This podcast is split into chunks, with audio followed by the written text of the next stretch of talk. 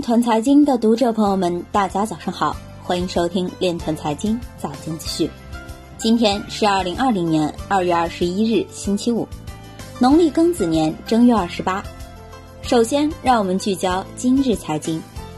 国际清算银行任命 BIS 创新中心在新加坡和瑞士的中心负责人。迪拜政府将于二零二零年一季度推出 KYC 区块链联盟。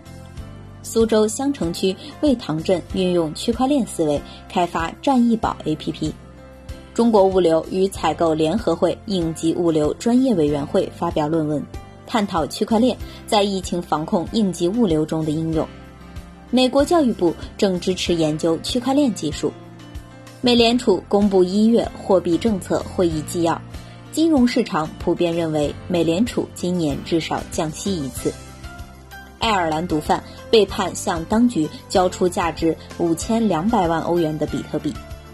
随着加密资产价格走高，相应的网络活动及交易费在增加。欧盟官员表示。如果没有更多细节，我们将无法监管 Libra。中国人民银行郑州培训学院王勇表示，在疫情防控中，要继续充分发挥区块链等的力量。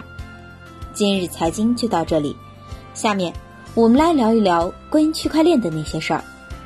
新华社日前发布《二零一九年度人工智能时代媒体变革与发展研究报告》，报告指出，人工智能与五 G。大数据、云计算、物联网、区块链等新兴科技产业，一同改变着传媒业的生态发展。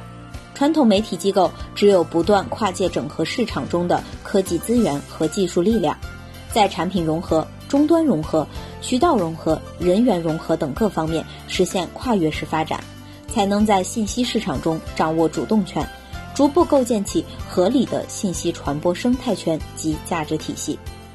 以上就是今天链团财经早间资讯的全部内容，感谢您的关注与支持，祝您生活愉快，我们明天再见。